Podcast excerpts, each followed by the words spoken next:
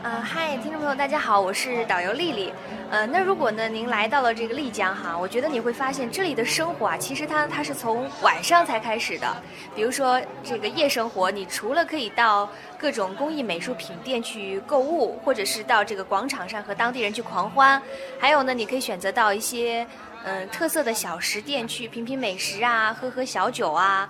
还有就是茶吧和酒吧，但是我觉得肯定很多朋友来到这儿最狂热的一个选择就是去酒吧，因为你可以想象一下哈，这个男人女人坐在一起，美酒、美人、帅哥，再加上那种暧昧的灯光、激情的音乐，还有酒吧歌手的激动的演唱，我觉得那种氛围，只要你到了这里，一定能够吸引每一个人。但是呢，呃，如果你到了酒吧，你才会感受到一个人狂欢的天堂的那种感觉。那其实说到在丽江的酒吧有很多，而且酒吧的风格呢都不一样，音乐风格呢也不一样，所以大家玩的形式呢也都不相同。呃，有来过的朋友说丽江呢是一个不夜城，是一个音乐城，也有人说呢是这个歌手的乐园，或者是艺术家心灵的驿站。呃，但是在我的印象中，我觉得，嗯，用一句诗一点的话来形容吧，它是一个梦境，也是一个天堂。丽江酒吧大体可以分为两类，俗称闹吧，一类热烈外露、喧闹活泼，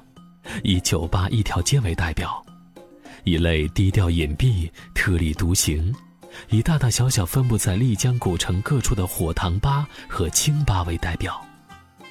丽江古城酒吧一条街，一头连着四方街，一头通向古城入口大水车。这是丽江古城最繁华的所在。中间流水潺潺，杨柳垂枝，流水两边就是各个在丽江颇具名气的酒吧。白天这里很安静，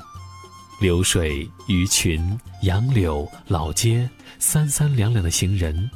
完全就是一幅小桥流水人家的宁静景致。导致你很难把“酒吧一条街”这样的喧闹名称和它联系起来。而当暮色四起，夜幕降临，这里却是另外一种风景。灯光迷离，织锦灯笼与烛光相辉映，沸腾音乐和人潮澎湃，这里的夜生活丝毫不比任何都市逊色。因为夜晚的丽江。它就像撞色的陈旧油画，以柔和的通透感，映照出世人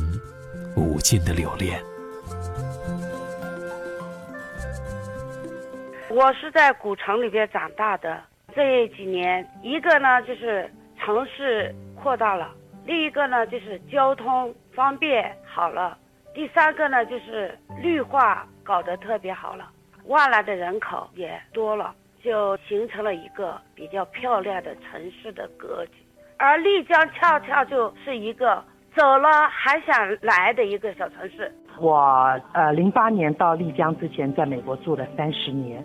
所以呢，美国是一个，尤其我们住的洛杉矶是一个太过热闹、太过繁华，也空气污染的很厉害，生活很紧张的一个西岸大城市。所以我们退休的时候就想找一个。特别安静，然后空气特别好，让心灵比较温暖的地方。后来在中国选了十九个城市，最后选定丽江，然后住的也很开心。我的朋友大部分都是来到丽江的新丽江人，我觉得大家的想法很一致，而且大家都在学习怎么样融入丽江文化、纳西文化，甚至于中国的文化。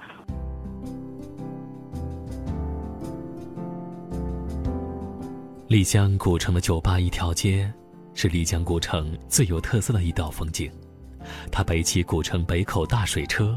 南至四方街科贡坊，由一座座木质老宅改造，一座座简易木板桥相连。他们沿新华街玉水河两岸分布，用鳞次栉比形容，当然还是算轻的。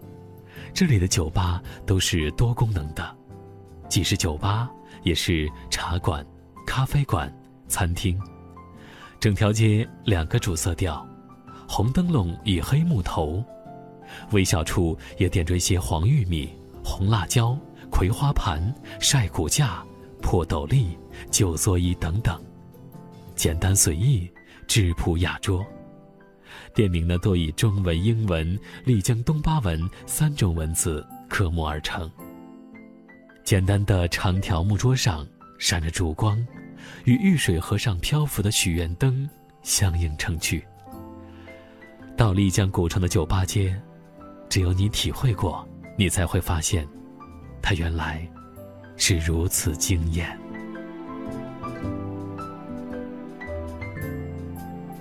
呃，可能要从大家的身体状况来介绍一下吧，因为，呃，丽江它是这个高原的地带，所以呢，可能如果你是第一次到丽江，最好不要马上就到酒吧不停的喝酒，因为可能会有高原反应，会影响到之后的这个行程。呃，另外呢，就是在丽江的古城酒吧一条街上面是有很多的酒吧，人呢也是相当的多，所以呢，也是提醒来这儿游玩的这个朋友哈，一定要保管好自己的贵重物品。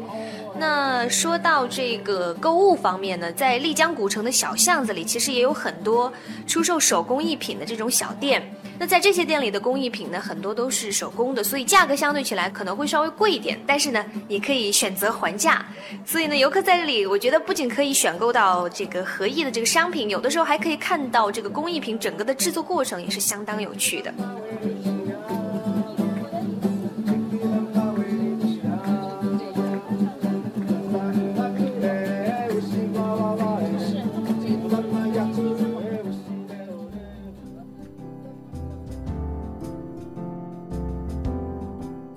在丽江的夜色里，仅仅是漫步，你就很难不把自己融进去。这里，时间会是一种很奇妙的东西，快慢总是不合时宜。这里，你不必作秀，因为无论怎样，只要在丽江，你都无法知道自己想要什么，或许，连你自己也不清楚。但是。你却总是能在这里找到你所想要的，明白你所追求的。当夜色降临，古城的红灯笼盏盏红亮，照亮悠闲浪漫的心。酒吧的吉他声、手鼓声、歌唱声声声入耳，勾起动人的情。街道游人如织，擦肩某种追忆过往。